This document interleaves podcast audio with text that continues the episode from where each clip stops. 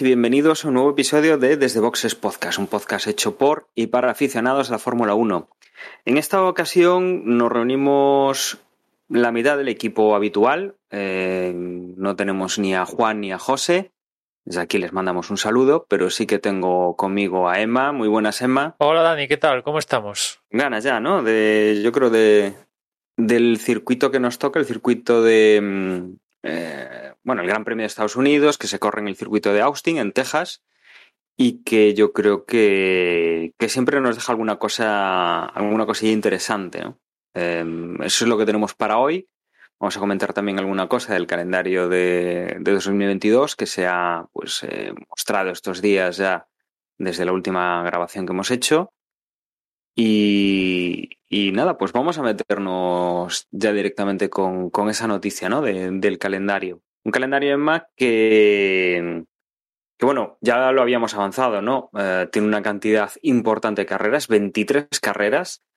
Tenemos varios meses en los cuales mm, va a estar la cosa bastante apretada. Tenemos, por ejemplo, eh, el mes de mayo con tres, el mes de julio con cuatro grandes premios, el mes de septiembre con tres, pero muy pegado a agosto, que prácticamente van a ser mm, cuatro grandes premios muy, muy, muy cerca temporalmente, el mes de octubre otros cuatro, y la pretensión es eh, finalizar en noviembre, el 20 de noviembre, habiendo empezado el 20 de marzo. Mm, Desde luego, yo creo que para 23 carreras eh, será uno de los, de los calendarios más apretados que vamos a vivir. Sí, del calendario que hablamos hace semanas ha habido alguna ligera modificación porque, por ejemplo, en el borrador inicial estaba China y finalmente no vamos a ir a China. Ese hueco lo va a ocupar el Gran Premio de, de Imola. Vamos a ir a Imola, que va a ser la cuarta cita del calendario. Y así otro año um, que no vamos a China. Yo imagino que en China vamos a tener que ir en cuanto, no sé, en cuanto el tema de la pandemia o temas controlados, yo qué sé. El caso es que también en China, como el próximo año en, en febrero tienen los Juegos Olímpicos de invierno, es cierto que los tienen en Pekín y el circuito de Fórmula 1 está en Shanghái, pero bueno, imagino que no se quieren complicar por la vida, no se quieren complicar la vida y además creo que desde que se inició el tema este de la pandemia no se han celebrado competiciones internacionales en China que yo tenga constancias y grandes, ¿no? Con lo cual este los Juegos Olímpicos de invierno van a ser los primeros y imagino que en cuanto resuelvan esto ya ya vamos a ver más acción en, en territorio chino, pero lo que es la Fórmula 1, al menos la temporada que viene, vamos a, a caer, no vamos a visitar China. Y Este, este circuito que comentas, que, que cambiamos el de China por, por una carrera en el circuito de Emilia Romana en, en Imola, eh, es uno de los que están, digamos, eh, puestos ahí un poco, por eso decimos que es provisional, puestos en, en previsión de que se firme contrato, porque por lo visto es lo que, lo que les falta por cerrar para, para que esta carrera se corra en el circuito de Imola nuevamente y que sustituya la, hay varios este así. En China. Hay varios así, porque por ejemplo, a mí el, el que más me ha llamado la atención de que aún no está el contrato firmado es el de Miami. ¿no? Que bueno, lo clásico del calendario es que si hay algún circuito nuevo que se incorpora, pues sale siempre el tema de que la FIA le tiene que dar la homologación y tal. Eso es un clásico, ¿no? Y el tema de, de que se tiene que firmar el contrato, pues de vez en cuando aparece. Pero bueno, a mí me llama la atención el de Miami, ¿no? Que lo han en su momento se anunció, e incluso la Fórmula 1, no me canso de decirlo, hizo lobby para que finalmente se haga el Gran Premio de Miami y a estas alturas de la película aún no tienen el contrato firmado, ¿no? Bueno, Se entiendo, entiendo que obviamente si no pasa, que, que es un trámite, ¿no? Pero, pero lo comentábamos hace una o dos semanas que están haciendo ya las obras para, para condicionar el aparcamiento, porque al final recordemos que se va a correr en un parking, un parking inmenso, desde luego no, no es como los que estamos acostumbrados en grandes superficies aquí en España, eh, sino que puede ser pues un, conglo, un, una serie de, de, parkings de los que estamos acostumbrados en serie.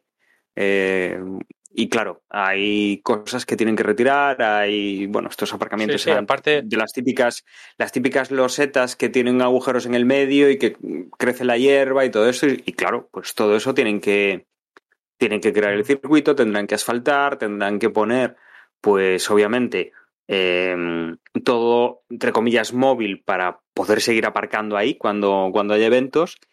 Y entiendo que hasta, que no lo tengan hecho mm, puede haber cualquier historia. Además estamos en un momento de crisis mundial de, de eh, temas de construcción, de, de pues materiales y todo esto. O sea, en cualquier momento pues hay un retraso, no pueden acabar el circuito. Obviamente pues el contrato entiendo yo que se firmará cuando tenga la aprobación y cuando se sepa que se puede correr.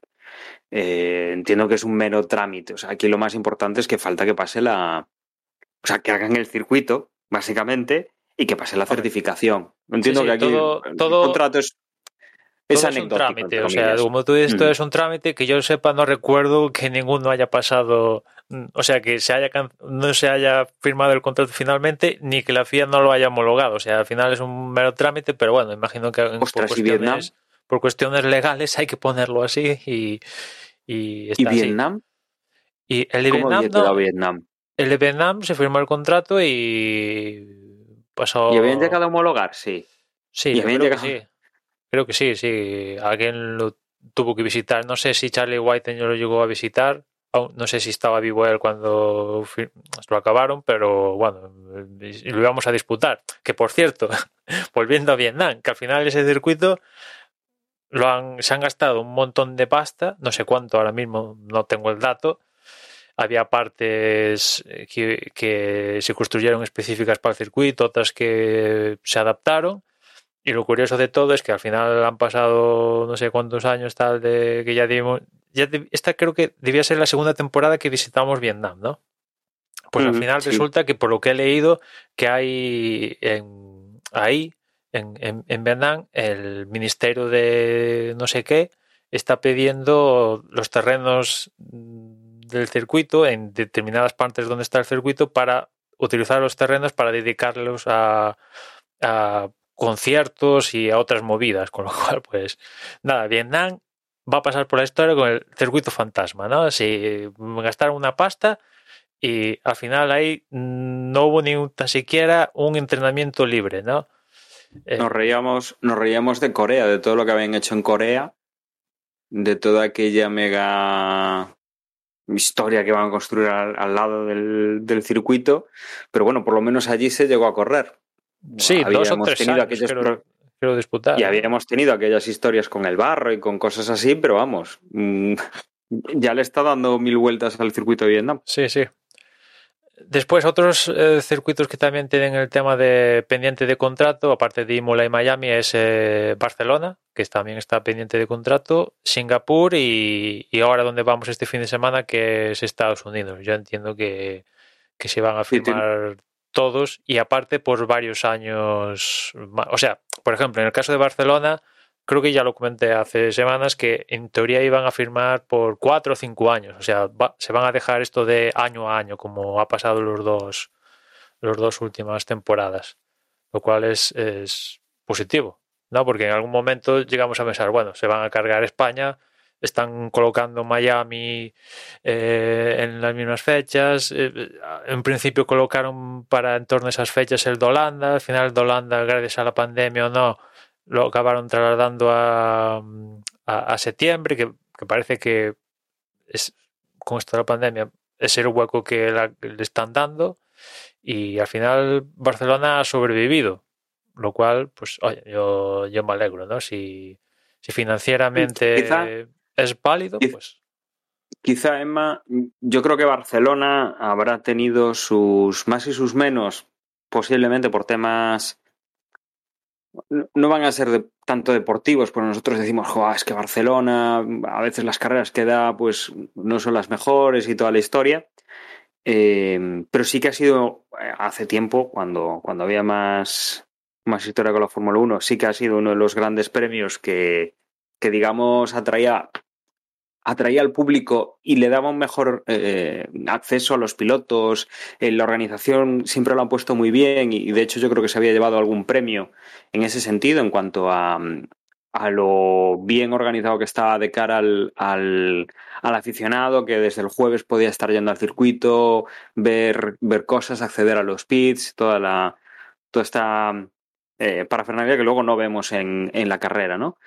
Pero yo creo que quizá eh, pues por temas políticos sí que ha habido más. Mmm, es que igual no nos interesa estar metiendo dinero aquí como, como institución X de mm, de Barcelona, de Cataluña, de, de, España, creó cierta inestabilidad. Pasamos a eso de vamos a prorrogar un año, al año siguiente vamos a prorrogar otro año, y yo creo que ya deben haber visto que, mira, mmm, ya estamos en un momento de cierta estabilidad en este sentido, o sea, se habló en su momento de cancelarlo, pero no, como, como tenemos ya cierto bagaje de con esta gente, aunque han dicho que se lo iban a pensar, están continuando, pues, pues sí, posiblemente lo que digas tú tenga bastante sentido. El hecho de que cogen y digan, mira, mmm, ya hemos hecho varias carreras con esto de renovarlo año a año. Yo creo que es el momento de que vosotros ya habéis visto que, esto tiene continuidad, toda la historia, pues vamos a firmar,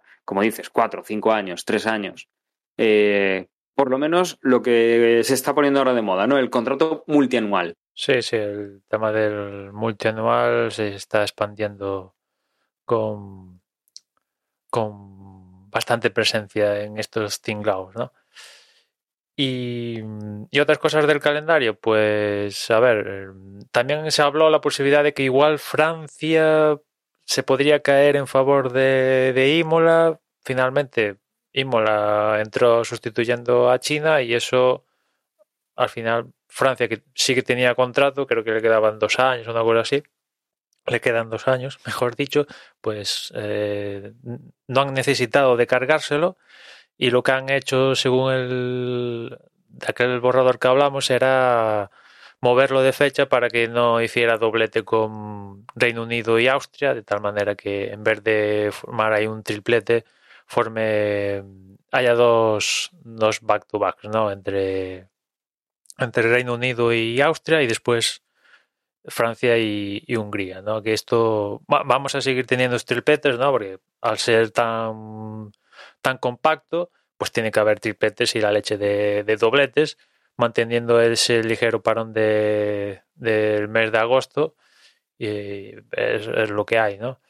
Y, y, después cambios, pues el de, de, Arabia Saudí que vamos a visitar en unas cuantas semanas, pues la fecha que le quieren dar final es principios de año, ¿no? O sea, vamos a acabar de hacer el Gran Premio en, en diciembre, creo que es, ¿no? El de este año, y en cuestión de cinco meses ya vamos a estar de vuelta en otra vez en Arabia Saudí para celebrar otra vez el, el, el Gran Premio, ¿no? Porque comienza, es la segunda prueba de, de la temporada que viene. Y, y de bueno, Arabia Saudí, el de Arabia Saudí sería 4 o 5 de 3, 4 y 5 de diciembre, con lo cual sí, más o menos lo que incluso menos de cinco meses, ¿no? Estaríamos ya otra vez en Arabia Saudí pues en, en marzo del año del año 2022, con lo cual y, y no abandonamos eh, Oriente Medio, bueno, esa zona de, de Oriente Próximo, ya que, si no recuerdo mal, los, los libres serán, o sea, los libres.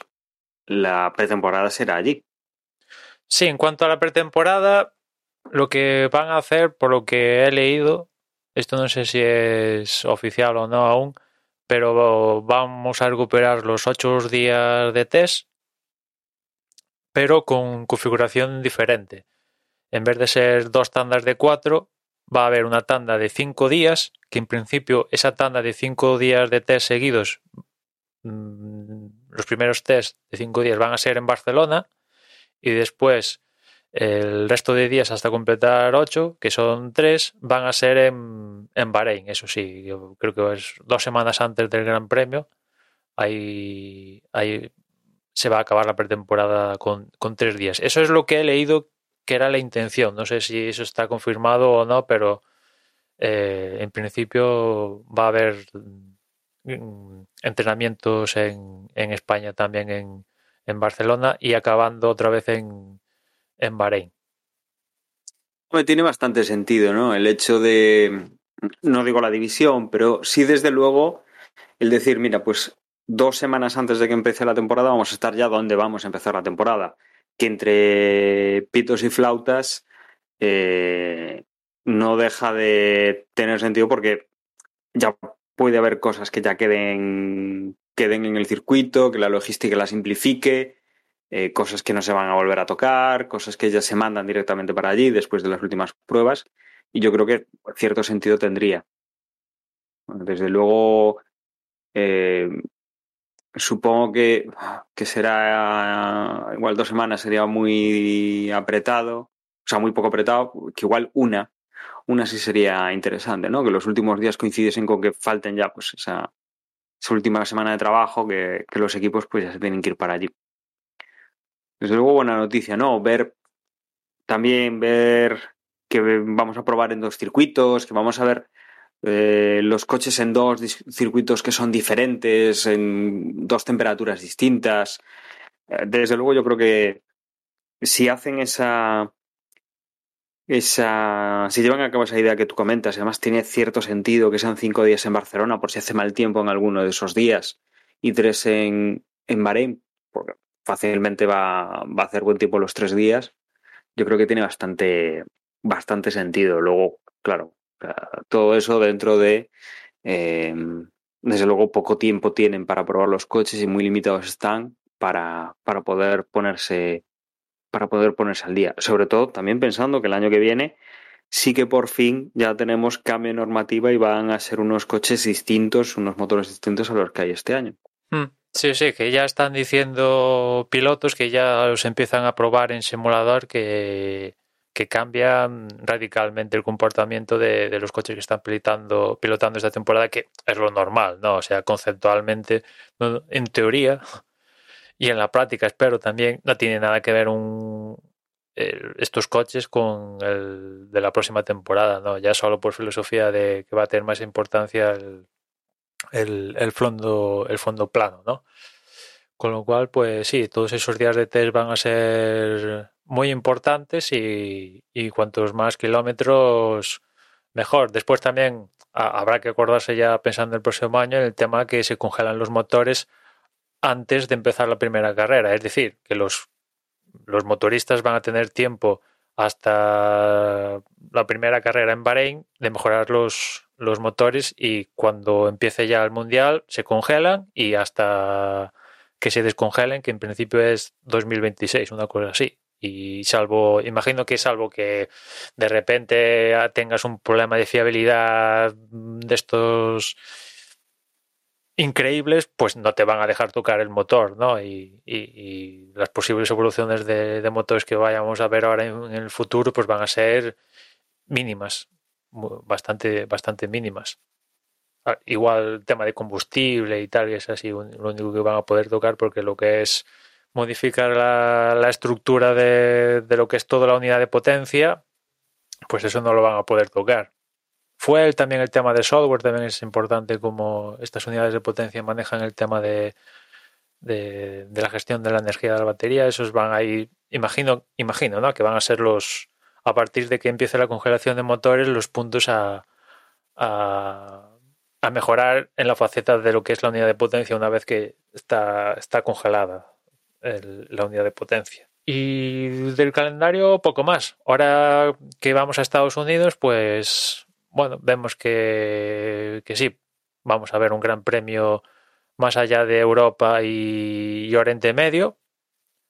Y vamos a ver cómo va estas carreras en, en cuanto a la situación de COVID y tal ahora en Estados Unidos, Brasil, México, porque bueno, si se pasa bien este esta etapa de, del calendario de esta temporada, pues eso quiere decir que tenemos muchos visos de que el próximo año este calendario 2022 se cumpla, ¿no? Pero las cosas como son, puede que, que se cambie o dependiendo de la situación y tal, pues volvamos a, ver cambios que llevamos experimentando estas últimas dos temporadas, ¿no? Que se caen unos, entran otros, imagino que lo tendrán previsto. Creo, no sé si te acuerdas, Dani, que lo hablamos el año pasado, cuando salía el calendario de 2021, viendo cómo, cómo fue el 2020, que dijimos, bueno, viendo cómo fue el 2020, pues imagino que tendrán previsto un plan B para meter, sacar y tal. Bueno, al final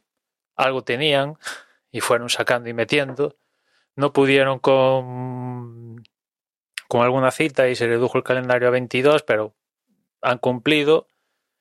Y, y imagino que ya para el próximo año la idea es que este calendario que nos han presentado se cumpla, ¿no? Porque después también es cierto que si, por ejemplo, por poner, Australia se vuelve a caer, que es así los que parecen más rígidos a la hora del tema del COVID, Japón también se vuelve a caer y tal, ya estamos hablando de, unos periodos donde no, en caso de, me refiero, tres años, donde la Fórmula 1 no desembarcaría en estos países y ya ahí ya empieza a hacer mella en de cara al aficionado, ¿no? De hecho, ha salido hoy, creo, el resultado de, esta mega encuesta mundial de la Fórmula 1 que cada cierto periodo de tiempo realizan. Y una de las cosas que han comentado es que eh, de, todo el número de encuestados, que ha sido ciento y pico mil personas o algo así, o igual más, ahora no tengo el dato, pues han comentado que han notado que en los países donde en los últimos años no se ha ido y que tienen, tienen gran premio habitualmente, pues eh, se ha disminuido el número de, encuestados con respecto a encuestas de otros años, ¿no? Y, yo de ahí deduzco que se pierde interés, se acaba perdiendo interés, ¿no? Es, es como lo típico que, que se habla, ¿no? De, en televisión, si no sales en televisión, al día siguiente mm, no eres nadie. No, pues aquí, si, no estás yendo, haciendo todos los años un gran premio, pues al final la gente pasa, acaba. Y con tanta oferta que hay a día de hoy, pues ese tiempo que le dedicas a la Fórmula 1, pues se lo acabas dedicando a, otra cosa, o a otro deporte, o haces ganchillo, me da igual, ¿no? Y yo creo que sí que es importante, pues, en la medida de lo posible, volver a estos, a estos países, ¿no? Que, que habituales de la Fórmula 1 y que son, son clásicos y que habitualmente vemos las gradas llenas en Japón y, en Australia, por mencionar así los, los que más cuesta, ¿no? O sea, los que más, como decía antes, los que el tema de COVID y tal se ha mostrado más más rígidos. Sí, desde luego la FIA el año que viene, el año pasado jugó bastante bastante bien, bastante rápido la carta de rescatar o de o de añadir nuevos circuitos al, calendario, de tenerlos ahí. Este año, pues hemos tirado de Turquía, hemos tirado de, Imola. Eh, del año pasado para este, pues no hemos repetido en Portugal, en Portimao, eh, que de hecho a nuestro compañero José pues era uno de los circuitos que, que le, le tiraban sobre todo porque lo, tenía, lo tenía muy cerca de, bueno, muy, lo tenía cerca de casa, era un circuito al que podría plantearse asistir y que desde luego pues yo supongo que los mantendrán todavía en el, eh, los tendrán ahí en, la reserva, ¿no? Si hubiese cualquier tipo de problema a estas alturas de temporada, no sé si tendríamos esa opción de ir a Portimao, pero, pero seguramente no se sacasen ese, ese as de la manga. Porque bueno, quedan seis carreras. Si se nos cancela algún premio, quedarían cinco. La diferencia no sé si, si les daría para, para hacer un cambio en la, en la programación actual, ¿no? Como decías, ahora mismo nos quedan, digamos, dos zonas por correr eh, tenemos ahora Estados Unidos, una semana más tarde, eh, o sea, la semana siguiente no corremos, pero la siguiente, eh, ya en pleno mes de noviembre, corremos en México y en Brasil. Con esto acabaríamos América, nos iríamos ya a, iríamos ya a Oriente, iríamos a Qatar, iríamos a Arabia Saudí e iríamos a finalizar el, calendario en Abu Dhabi. Seguramente los... ahora, que después de Estados Unidos viene México, Brasil y Qatar, esos son seguidos. Mm, sí, sí. Son el fin de semana del 6-7, del 13-14 y del 20-21. Efectivamente. O sea, hacemos ahí. No sé. Tiene quizá poca lógica, ¿no? Quizá tendría más lógica juntar, juntar los grandes premios en, en América que juntarlos con un traslado por el medio, ¿no? Porque de Brasil van a tener que irse para Qatar. Y mejor que hubiese ahí una semana entre medias y no y no que tuviesen. O sea, Sí, mejor haber tenido una semana. Este vacía. asunto del calendario, eh, no sé si te acuerdas que en un momento nos contaron que tenían la idea de, de, ju- de juntar los grandes premios por, continentes, ¿no? En la medida de lo posible. Y más o menos, por ejemplo, Europa pues está concentrado y América y tal, sí, sí, se podría decir que está concentrado la cosa, pero ves como, por ejemplo, esto que acabamos de comentar, pues es como dice Dani, yo veo más, más sentido común que haya, ya que tiene que haber un triplete, porque lo tiene que haber por alguna parte, tendría más sentido, ¿no? Todos los de América, dos semanas y ya después Qatar o- y lo que venga, pero en fin. También en el calendario del próximo año empezamos a viajar por Europa y de repente tenemos que ir a Canadá. O sea, ¿por qué Bueno, no es como puedes- siempre. Es como siempre. todos los años. Es un o sea, clásico, o sea, ¿por qué no puedes tenemos- poner Canadá? tenemos España, España y, y Mónaco siempre están ahí al principio, luego nos vamos y luego volvemos. O, o- o- o mira, al principio es Bahrein en Arabia Saudí, vale, perfecto, lo entiendo. Después vamos a Australia, que dices, bueno, va. Después vamos a Imola y de Imola vamos a Estados Unidos, en Miami. Y después volvemos a Barcelona. ¿No se podría rejuntar todo para que Imola no estuviera ahí y estuviera Miami? Bueno, no sé, es todo complicado. Y imagino que la intención es juntarlo todo, pero al final no lo acaban consiguiendo y yo como aficionado me da igual, porque la gran mayoría de nosotros lo vemos desde la tele y pues nos adaptamos y no hay ningún problema, ¿no? Vas pensando en la gente, el aficionado, que puede ser que le dé por hacer todo, todo el calendario, que imagino que alguno habrá, y sobre todo los equipos que se están haciendo no sé cuántas millas, eh, de un sitio para otro, vuelta, cambiar de uso horario para arriba para abajo, pim pam, y bueno, pues se hace, yo imagino que se hace duro, ¿no? Se hace, se hace duro, ¿no? Sobre todo pensando que la base de todos los equipos, salvo un poco la excepción Haas, es que todos son europeos, ¿no? No, desde, desde luego el calendario sí tendrá su tendrá su explicación por qué se hacen estos saltos y por qué hacen estas historias. Desde luego nosotros a nivel logístico, que no nos dedicamos obviamente a ello, nos parece bastante bastante Sí. extraño, ¿no? Y cada vez que meten más citas, más difícil es intentar hacer algún cambio, ¿no? Porque te dejas menos huecos, ¿no?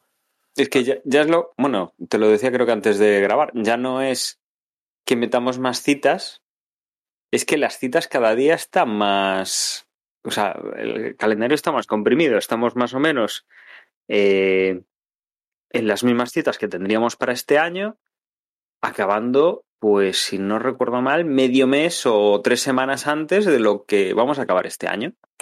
Con lo cual, mm, pues dices, a, ver, sí, está bien que intentéis meter más carreras, pero, pero es que las estáis comprimiendo y luego hay estos saltos extraños de vente para aquí, vente para allá. O sea, tendría lógica. Tendría lógica porque permites, desde nuestro punto de vista, permites a los equipos descansar más y hacer mejores las, las transiciones de, de un territorio a otro. En caso de que tengan que enviar cosas, siempre es más sencillo. Eh, si el problema está pues, en, un lugar, oye, pues para, para, la siguiente carrera, si estás en el mismo, en el mismo continente, pues manda las piezas para ese continente. O sea, funcionas de otra manera. Eh, ya no tienes el lío de, por un lado, mover a la gente de un continente a otro y por el otro lado, mandar las piezas de un continente a otro. O sea, aquí ya puede ser centrarte un poquito más en, en mandar las piezas, que luego lo otro, pues es fácil porque cambias de un país a otro que está en el mismo continente. No sé. Yo, desde luego, como, como política, cuesta un poquito, un poquito entenderla. Y... Pero bueno, ellos sabrán y son los equipos los que se tendrán que quejar, obviamente. A nosotros nos da igual, es es algo tan sencillo como sintonizar el, la aplicación cada vez que, que, hay carrera, verla y listo. Sí, sí. Pero aún así, te, te quiero antes hablaba de esta encuesta que eh, pondré ahí enlace al, a los resultados y tal. Por ejemplo, le, le, preguntaron a la gente el número de gran premios por temporada que prefería. Y, y claro, mmm, las respuestas que le pusieron a la gente para elegir son un poco mmm, de aquella manera, porque eh, les dieron tres opciones, menos de cuatro, entre 5 y 12 y más de 13. Y evidentemente la mayoría, más del 80%, puso más de 13. Claro, si la respuesta no es mmm, fiable, pues la pregunta se va al, carajo, con perdón, ¿no? O sea, yo también es que... diría más de 13 siempre, ¿no? Pero eh, me gustaría que la, una de las respuestas hubiera sido 20, una cosa así, ¿no? Eh, no, igual imagino... tendría sentido, igual tendría sentido, mm, no sé, preguntar mmm, si te gusta ver las carreras todos los fines de semana o prefieres que como mucho vayan de dos en dos o que vayan de o que haya alguna de tres en tres.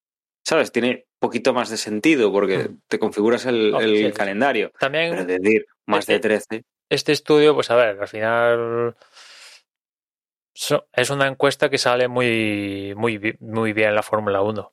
Claro. Claro. ¿Cómo no? no? ¿Cómo no? Como no, hay que intentar un poco extrapolar de ahí porque imagino que no, no todo es perfecto, ¿no? Porque, porque, si no, no estaríamos cambiando el reglamento el próximo año, entre otras cosas, y, y, están intentando el tema del F1 Sprint, Qualifying y todo esto, y, y etcétera, etcétera. ¿no? O sea que problemas hay, pero tú ves la encuesta y dices, ostras, es que mejor imposible, ¿no? Ves con respecto a la encuesta masiva de hace años de 2017 y 2021 creo que la han mejorado en todos los puntos. Algo tampoco puede ser.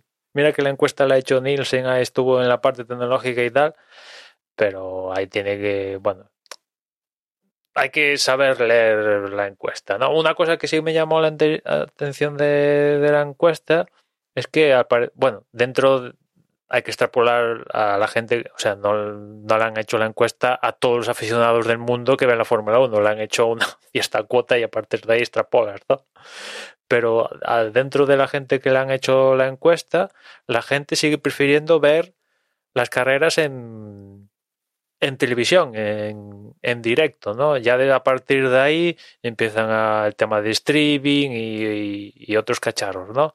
Y me llama la atención porque a día de hoy el servicio de, de streaming de la Fórmula 1 no tiene aplicación para la tele.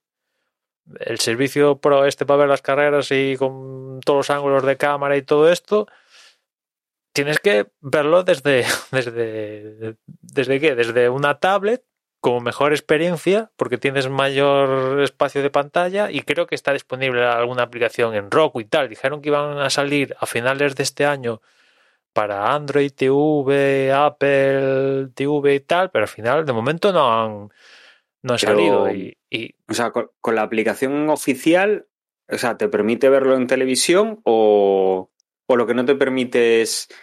Eh, hacerte tú la realización. No, no, sí que te permite. No, no, me refiero a, a la historia de que si quieres, mm, o sea, tendrías que mandar la señal al. Vale, tendrías que hacer Chromecast. un streaming.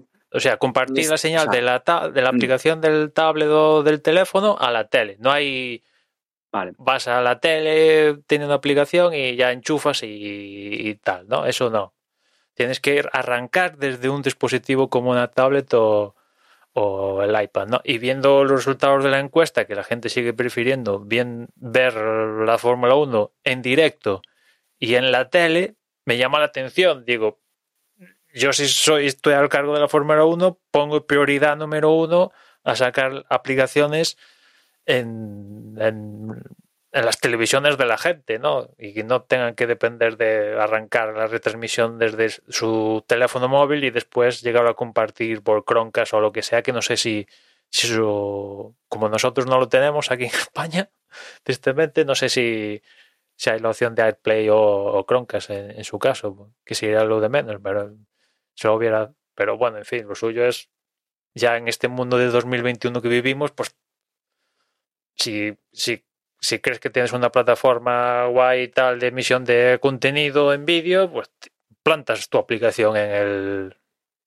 en la tele correspondiente, ya sea Android TV, ya sea tenga tvOS, o, te, o sea la de Samsung o la que la que sea, ¿no?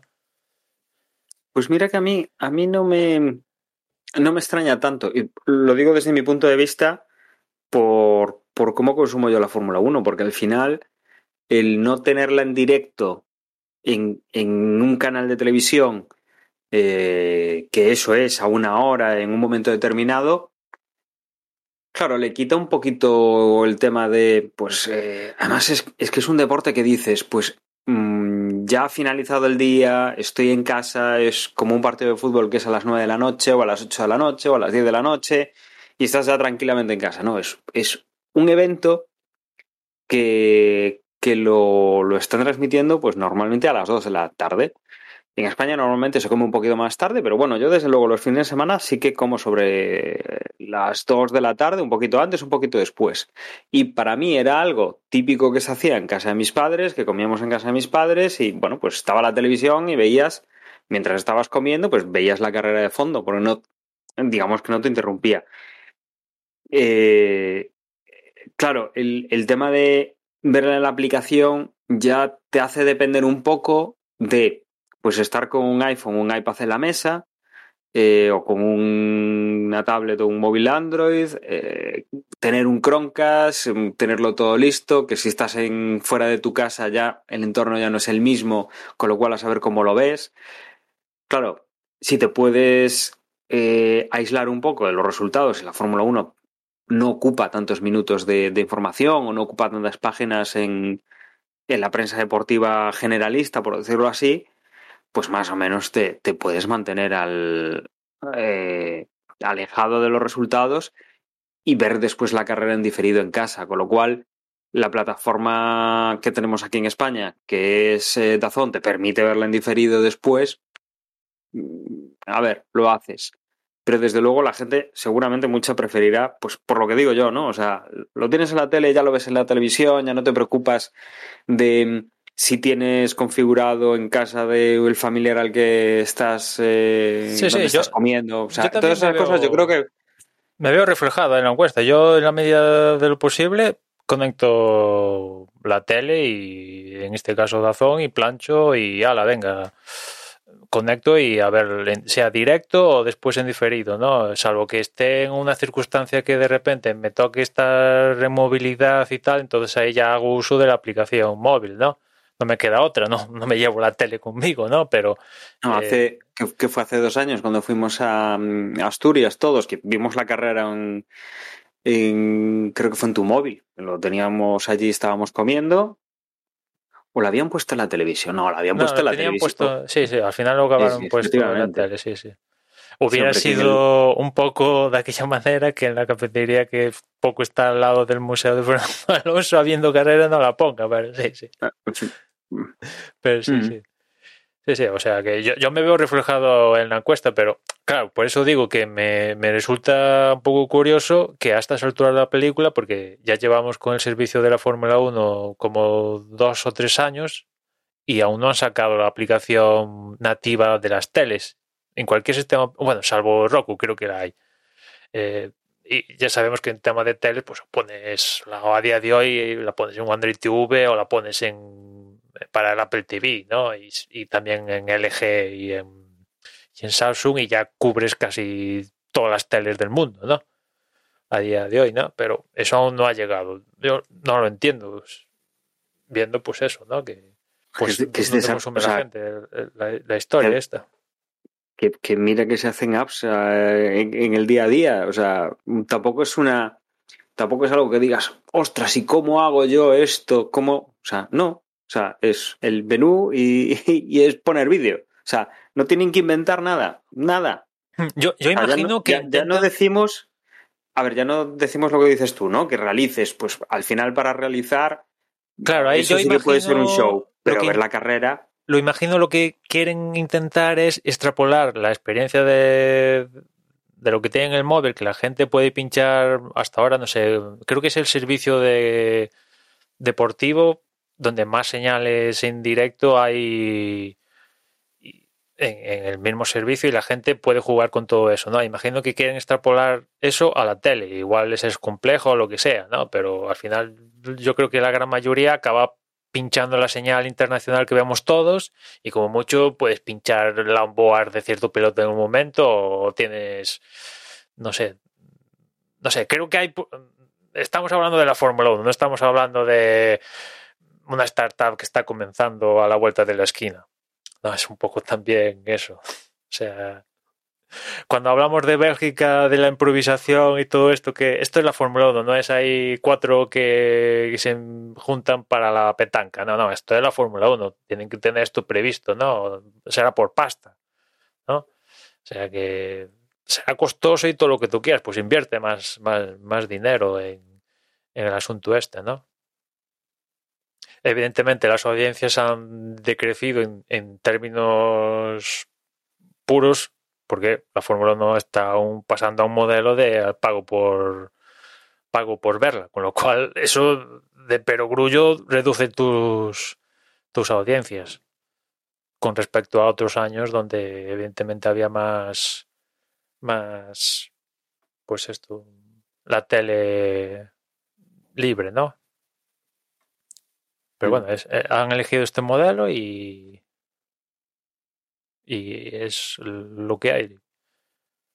Que dentro de lo que cabe aquí en España, yo creo que medio se ha solucionado con la incorporación, el traslado a Dazón. Al menos a mí, pues las cosas como son, siendo sinceros. Antes consumía la Fórmula 1 de una forma mm, no la legal 100%, porque me suponía unos costes y un traslado de cambio de compañías de la hostia que no estaba dispuesto a, hacer únicamente por ver la Fórmula 1 y ahora con esto de Dazón pues yo creo que el precio es razonable y no me, no, me obligan a cambiar de compañías ni a hacer gaitas.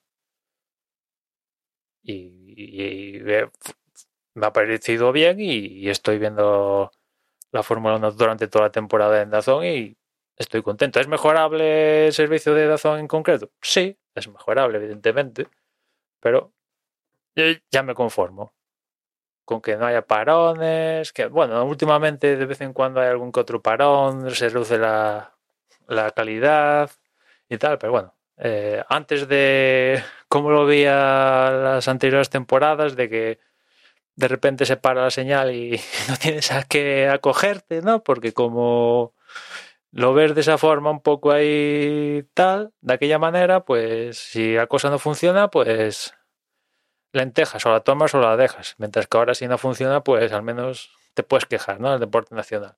Al menos eso lo puedes hacer, que ya, ya es algo. Claro, puedes llamar a alguien y quejarte, efectivamente. Bueno, pues nada, tendremos que ver un poco cómo, cómo va evolucionando esto con los próximos años y si cambian esa famosa encuesta y si, desde luego, pues sorprendidos por el tema de que la gente quiere ver la carrera en, el televisor, pues... No, no, a mí eso no me sorprende, Dani. No, lo que me sorprende es que la Fórmula 1 no aprenda de eso y saque la aplicación para las teles aún. Ah, no, no, bueno, digo, sorprendidos ellos.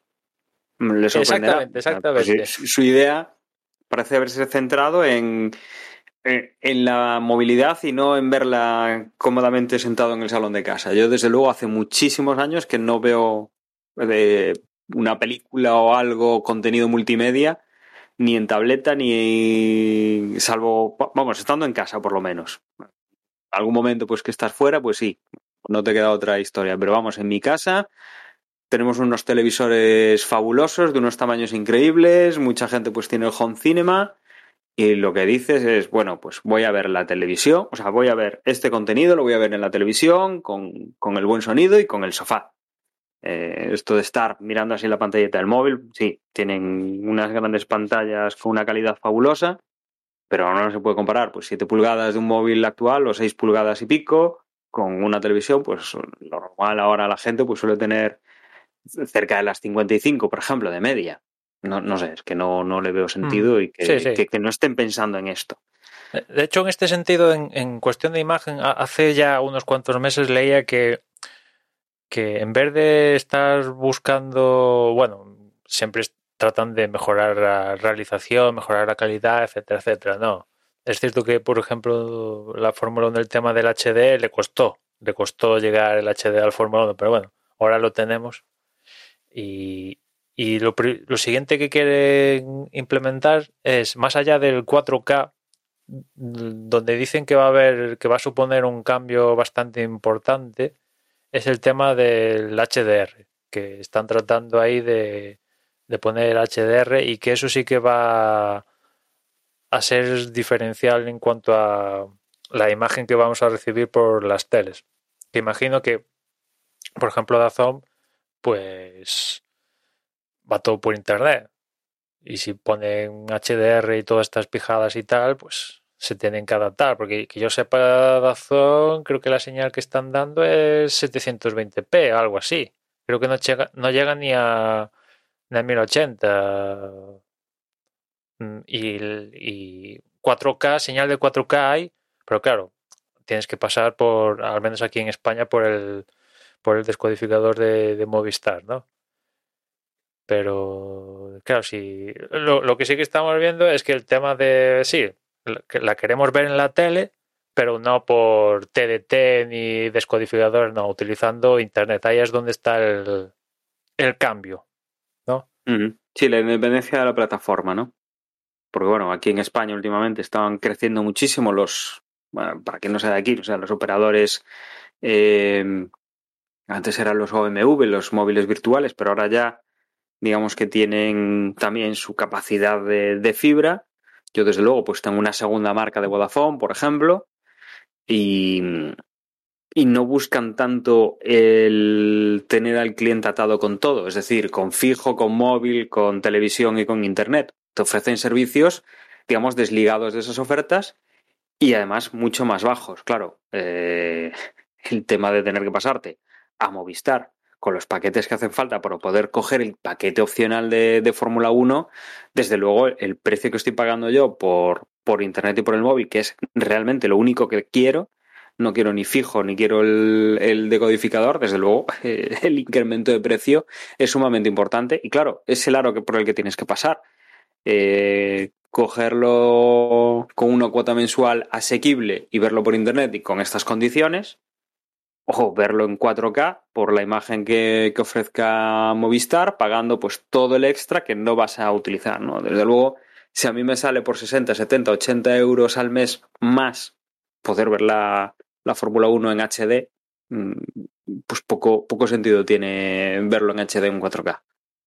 Así que tendrán que ponerse las pilas porque desde luego hay plataformas que están emitiendo vídeos sin ningún tipo de problema con, esas resoluciones y, vamos, no, no es un impedimento. después ya, una última cosa por, por mi parte con esta encuesta es que vemos como Mm, Drive to Survive, la serie de Netflix, pues ha conseguido su, objetivo que es atraer gente a, a la Fórmula 1, ¿no? De hecho, eh, he leído que hay un cierto número de gente, no te sé decir cuánta, gente que no ha ido a un gran premio en Estados Unidos y que gracias a ver la serie se han animado a ir a este fin de semana a, a, Alcota, a Austin, a ver la carrera por primera vez, fruto de que han visto la serie y les ha parecido interesante. Que a este respecto le han preguntado a, a Mark Verstappen eh, sobre Drive to Survive y tal, de que como este año pues está el mundial así tan apretado y tal, que pues que, bueno, que va, seguramente le preguntaban si va a salir en la serie y tal, esta temporada que se estrena el próximo año y tal, y él dicho y dijo que no, que no, que no iba a salir, que no había concedido ninguna ningún entrevista para la temporada ni, ni nada, que, que yo la verdad lo entiendo, que él decía que, bueno, es que a veces inventan unas, unas luchas que no existen y añaden un, una ficción barra drama que él no comulga con ello. Y yo, la verdad, pues evidentemente yo creo que esto es así. Se crean a lo largo de las tres temporadas que tenemos ahí en la plataforma y tú si ves como nosotros seguimos el mundial semana a semana, se han inventado cosas directamente, ¿no? Que ya también te digo, a estas alturas de la película, uno de mis factores para ver la temporada es a ver con quién, con qué salen, con qué, se inventan para, para, la temporada. Es uno de mis factores para verla, ¿no? Pero sí que estoy con él en ese sentido de que en vez de ser una serie documental que recoge todo lo que va pasando a lo largo de la temporada, pues no, directamente es un drama que de fondo está la Fórmula 1 es una ficción, vaya, que se apoya en algo que pasa en la vida real. Y cualquier parecido con la realidad, pues vete tú a saber, ¿no? Pero en ese sentido sí que estoy con, con Verstappen que, pues sí, es un drama. ¿Quieres colaborar o no? Pues ya, pues, en este caso Verstappen pues ha dicho que no, que no, no va a hacer parte. Y la verdad que teniendo en cuenta cómo va el calendario, o sea, cómo va el calendario el, el mundial, pues oye, imagino que, que lo van a poder, va a ser fruto, no sé si algún capítulo más de uno de la próxima temporada va a ser la lucha con, con Hamilton y van a poder hacer historia sin contar con el testimonio de Verstappen, pero bueno, le va a quitar chicha al, al, capítulo, no contar con el testimonio de uno de los implicados en esta lucha. Pues habrá que ver, habrá que ver por dónde, por dónde nos sale la, la temporada que viene, que será pues el resumen de, de, esta, ¿no? Y si te parece, pues nos vamos ya a ese gran premio de Estados Unidos de este fin de semana. Hmm. Comenzamos ya mañana viernes, hoy que estamos grabando jueves, salvados por la campana, con los primeros entrenamientos a las seis y media, los segundos entrenamientos a las diez, el sábado los terceros entrenamientos a las ocho, la clasificación a las 11 y la carrera el domingo a las 9. ¿no? Aquí hay. No hay ninguna sesión repitiendo horario por cuestiones de que hay un suele ver en los últimos años que ha habido gran premio ahí. Eh, un tema de un concierto y alargan las horas para que la gente vaya y que coincida y tal. Bueno, y al final no, no están coincidiendo ninguna sesión a lo largo del fin de semana fruto de esto entre otras cosas, y, por eso vemos estos horarios de que 6, 10, 8, 11, después la carrera a las 9 no, no acaban coincidiendo, ¿no? Después, bueno, obviamente, obviamente todos los horarios, cuando Emma ha dicho 8, 10, tal, pues, obviamente todos por la noche, claro. Sí, sí, o sea, sí. Todos los horarios son de tarde, las de 18.30. Sí, horario peninsular de, de, España, una hora menos en Canarias y ya en vuestra. donde estéis en el mundo, pues ya tenéis que, que informaros a, a, qué hora os toca. Mm. Este año además, este año además con, con, el tema de los horarios salimos bien parados porque en, en, Europa cambiamos los cambiamos la hora, adelantamos el último fin de semana de octubre y justo es eh, este es el anterior y la próxima carrera es el posterior, con lo cual no nos va a influir cambio horario, pero no sé si en algún país sí que pueda coincidir. La verdad es que no tengo muy claro cambios horarios en Estados Unidos o en, Latinoamérica como pueden ser, pero vamos, desde luego nosotros este año no lo vamos a, a sufrir porque todos los años tenemos o, o, solemos tener este, este fin de semana de octubre en el cual cambia la hora y, y, raro es que no nos coja de carreras. En este, por ejemplo, no nos pilla de carreras, con lo cual no hay que hacer cabriolas con la... No hay que sí, no va a haber ningún despistado. Oh, me ha levantado a esta hora. Bueno, en este caso, hostia, Mm, me he puesto tal y voy tarde o voy temprano. ¿no? En fin, eh, al menos no, no, lo tenemos en este fin de semana. Nos salvamos de esta este año. En cuanto a compuestos neumáticos, Pirelli lleva para esta cita el, el C2, que será el duro, el C3 será el medio y el C4 será el, blando. Ya sabéis, en cuanto a número por cada tipo de compuesto, lo clásico, ¿no? Esto ya no dejan a los equipos elegir. Vamos a ver el próximo año si vuelve la elección de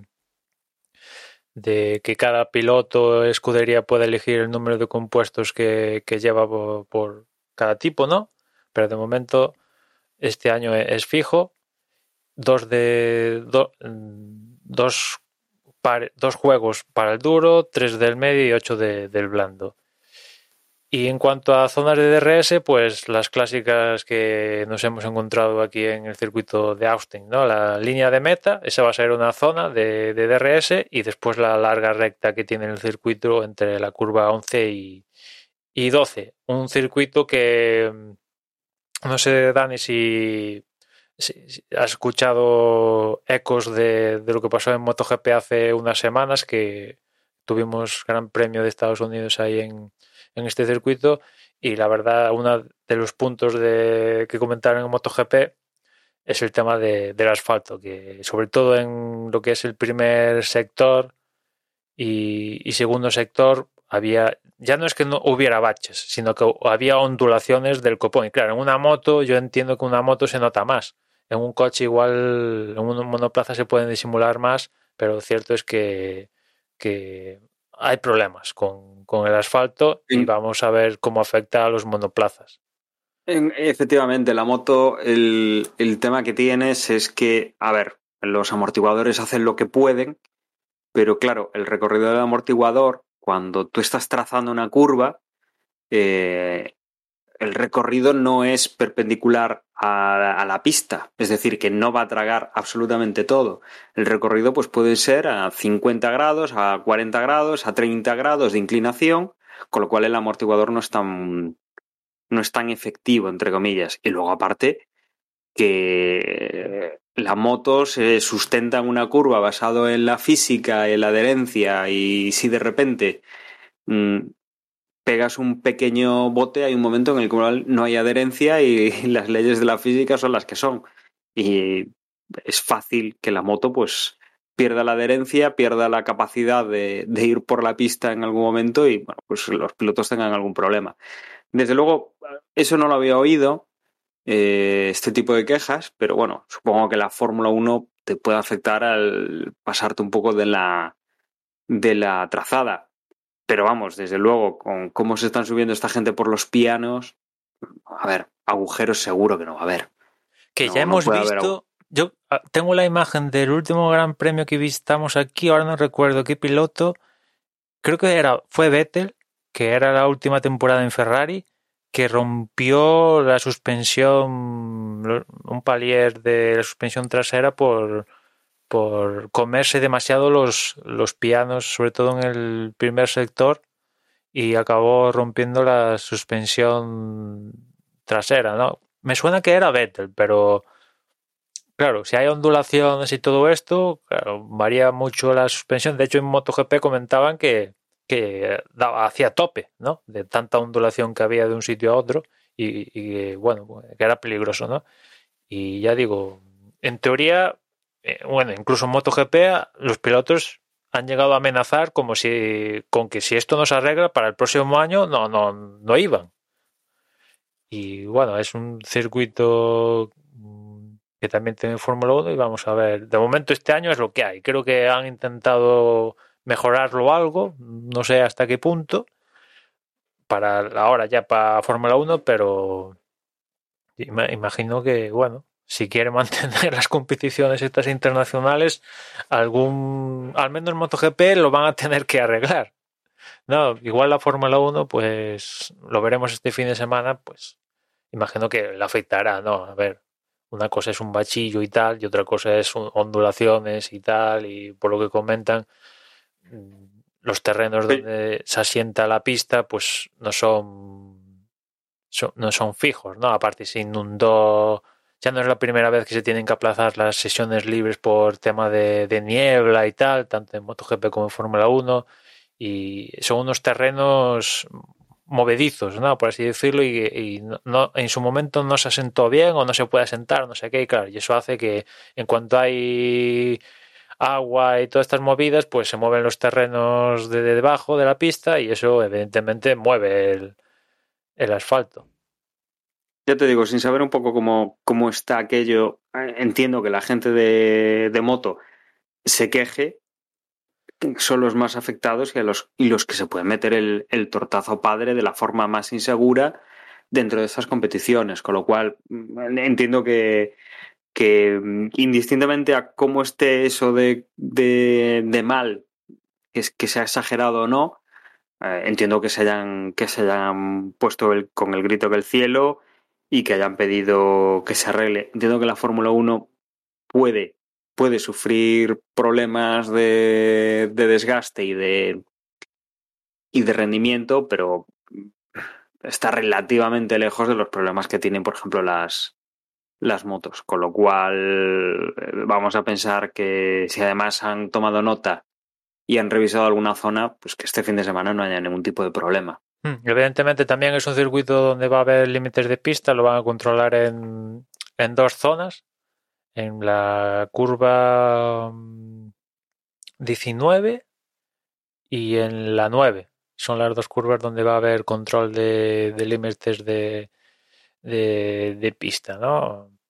La verdad es que aquí en, en el circuito de, de Cota da para mucho, para que los pilotos aprovechen bastante, sobrepasen los límites de pista, ¿no? Incluso en otra competición como la IndyCar ya ni los controlaban ni nada y, y, hacían después en la curva que desemboca después de la recta, ¿no? La 12, de la larga recta, ahí ya hacían otra trazada totalmente diferente, fuera pista y, y ni límites ni, ni gaiter, ¿no? Pero bueno, al menos la, la Fórmula 1 va a controlar en estos dos puntos en concreto. Pero no quite que durante el fin de semana veamos como en otras zonas sin control se salten el tema de la línea blanca y al carajo. No es la primera vez que pasa eso, ¿no? Uh -huh. Bueno, y... una cosa que siempre estamos mirando también en las últimas carreras es el tiempo, por si acaso, pero bueno, eh, no, no hablan de no hablan de lluvias, hay muy pocas posibilidades, hablan de igual un 20% como muy mucho a primera hora de, de la mañana para, para el domingo, para la carrera, con lo cual no, no, no creo que vaya a ser un factor como, como se ha sido en otros circuitos. Con lo cual, yo creo que vamos a tener un gran premio muy parecido al de años anteriores y, y veremos un poco cómo, cómo se decide, ¿no? Sí, en cara, de cara al, al título, mmm, yo creo que Red Bull viene aquí a Estados Unidos a, a minimizar la pérdida de puntos con, con, Mercedes. Las últimas carreras Mercedes ha mostrado un, yo creo, ¿no? Que más rendimiento que, que, Red Bull y por circunstancias pues no lo ha maximizado todo eso, ¿no? Eh, y, y, aquí Red Bull pues viene un poco a, a, intentar que ahora que en principio tanto Hamilton y Verstappen no van a penalizar, no es la primera de, carrera después de dos que no, en principio, salvo sorpresa, no van a penalizar por estrenar unidades de potencia ni nada de esto. Lo que sí que va a hacer, el que sí que va a penalizar es Verstappen, que acaban, Verstappen, perdón, Vettel, acaban de anunciar que es uno de, los que va a estrenar unidades de potencia este fin de semana y imagino que no será el, el, único que va también a estrenar elementos.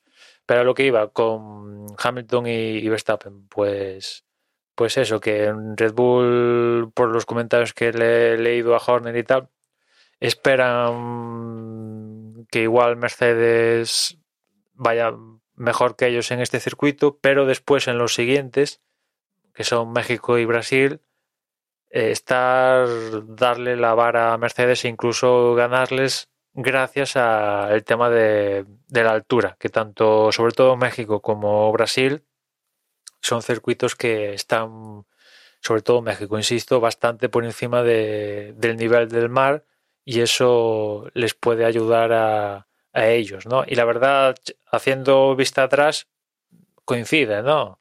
En México, por ejemplo, Red Bull, las últimas veces que hemos ido a México, estuvieron muy, muy fuertes, ¿no? Con lo cual, pues, tiene lógica esto que le he escuchado a, a, a ¿no? Con lo cual, pues en resumidas cuentas, pues salvo cosas extrañas, pues en teoría la cosa seguirá igualada, ¿no? Más o menos.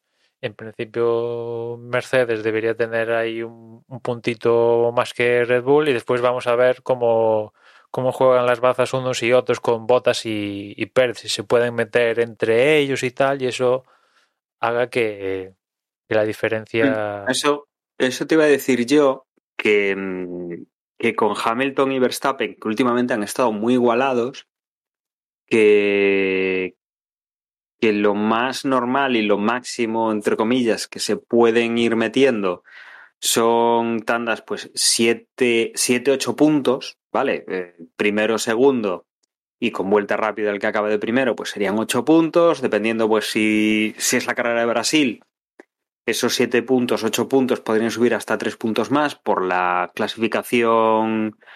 Eh, por la clasificación al sprint.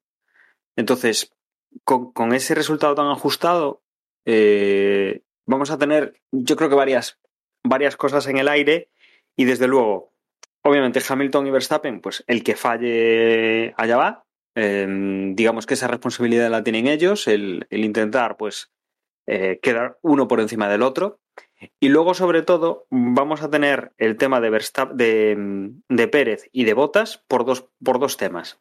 Que si consiguen meterse en el medio de esta guerra de los primeros espada de, sus equipos, eh, ya son más puntos que pueden conseguir, porque mm, si no se meten en el medio, pues son los puntos que, decía yo antes, o sea, por, por, méritos propios van a ser esos. Si, si esta gente, si Botas y, y, Pérez se meten en el medio, podemos ampliar más ese margen y sobre todo también porque hay otra segunda guerra.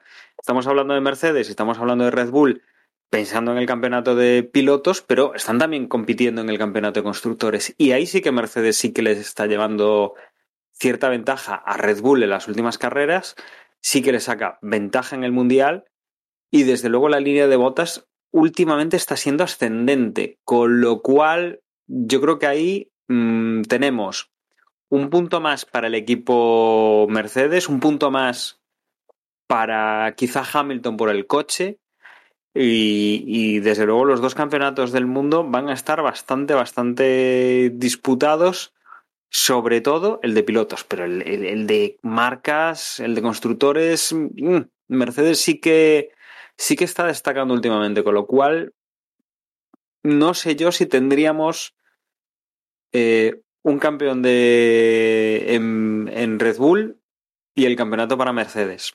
Eh, que es un escenario muy posible ese. ¿eh? Yo creo que es el que más papeletas tenemos a día de hoy. Bueno, a, día de hoy es la clasificación que tenemos, ¿no? Pero me refiero que la, progresión y un poco cómo, están yendo, veo más, muchísimo más probable el campeonato para Mercedes de constructores y veo bastante, bastante igualado el de, el de pilotos, aunque un poco inclinado hacia el lado de Verstappen. Con lo cual, que luego no nos sorprenda que la configuración sea así y después no hay que olvidar que, que, bueno, que igual McLaren se apunta a la fiesta, ¿no? Porque, bueno, en Monza mm. y en... ¿Dónde fue? Monza y en... Aquí en Rusia se apuntaron a la fiesta, ¿no? Es cierto que en Rusia les vino bien el tema de la lluvia a última hora y tal, vale, pero en Monza tenían el rendimiento para estar ahí, ¿no? Sí, desde luego no son los equipos que están luchando por, por el Mundial en ninguna de las dos eh, en ninguna de las dos clasificaciones, ni en pilotos ni en constructores. Sí, obviamente están luchando por sus puestos, que no son, como digo, los de campeón del mundo, y están luchando por sus carreras y por, por patrocinios y por todo esto, con lo cual se pueden meter por el medio. Mm, tienen el aliciente, tienen poco que perder, entre comillas, tienen facilidad para, para arriesgar, para hacer estrategias distintas, no están jugando con la calculadora y eso puede hacer que se metan, por ejemplo, entre, entre un Mercedes y un Red Bull y al final, pues, sea otra pequeña sangría de puntos. Ahí más de cara al Mundial de Constructores, porque de pilotos veo difícil que se meta alguien entre Verstappen y Hamilton, ¿no? por cómo van, ¿no? En cambio, en constructores, pues hay Pérez y Botas, pues son más débiles, ¿no? Ahí se les puede colar un mm. Norris de turno, un Ferrari de turno, si no tienen el día. Bueno, ya lo hemos visto, ¿no? Pérez en Pero al final, fue también al final, Emma, sí, o sea, lo más normal es que, que la mayor implicación la tengan en constructores. De todas formas, no podemos infravalorar que pues eh, Bottas tenga una mala actuación en clasificación y luego cuando tenga que remontar puestos que dices, pues ostras, a este ritmo eh, podría meterse en segunda posición, que primero va Hamilton, segundo se mete él porque tiene mucho más ritmo y Verstappen queda de tercero y ayuda a Hamilton. Pero ostras, es que igual Bottas se encuentra con los McLaren en una buena posición y le hacen perder ese, ese tiempo, ¿no? Porque por ritmo podría pasar, pero luego también hay que pasar en la pista. Entonces, más indirectamente y con, con menos eh, con menos implicación que lo que pueden tener, obviamente, los dos campeones en liza, que pueden ser Verstappen o, o Hamilton, pero bueno, algo sí que van a tener que decir. Pero efectivamente, donde más se va a notar es en el campeonato de constructores, porque ahí al final son dos coches a sumar y son muchos puntos los que se consiguen con, con dos coches. Veremos, veremos, a ver cómo son las condiciones de, de Estados Unidos, si llueve o no llueve, porque por ahí incluso he leído alguna previsión de que igual que en alguna gota ya sería la leche, ¿no? De que también lloviera aquí en... Hombre, ya te digo, yo lo que, lo que acabo de consultar, pues no apuntan a... No apuntan exactamente a eso. Apuntan que sí, como mucho que habrá un 20% y, y gracias. y el domingo por la mañana creo que lo leí en Reddit que de todas las carreras de la era híbrida, o sea, esto es desde 2014, se habían disputado en, mojado 18 carreras. O sea que... Y este año ya llevamos tres o cuatro. Con la tontería, ¿no? Ya se empieza a acumular la, cosa, ¿no? Pues, pues nada, no sé si quieres añadir alguna cosa más, si no ya cerramos directamente el capítulo aquí. No, nada, a ver cómo va cómo va la acción en pista y a ver si es un buen un buen gran premio, ¿no? Pues como siempre, eh, para cerrar, eh, agradeceros a todos que hayáis estado en un nuevo episodio con nosotros, que la información que necesitéis la tenéis en nuestra página web, que es desdebox.es. Ahí vais a tener, aparte de los posts de los capítulos, vais a tener eh, formas de contacto y redes sociales. Os recuerdo que para poneros en contacto con nosotros tenéis el correo que es desde boxespodcast.gmail.com y ahí nos podéis localizar. Y ahora pues eh, cedo la palabra a mi compañero Emma para que os recuerde las redes sociales y nada más. me despido. Hasta el próximo podcast. Un saludo y hasta luego. En Twitter, como siempre, somos arroba desde boxes. Os recuerdo que en Telegram nos podéis unir y a la conversación en nuestro grupo que al que podéis acceder mediante la dirección t.me barra desde boxes y nada, seguir recordando que hay que confiar en el plan y ya nos escuchamos en la próxima carrera.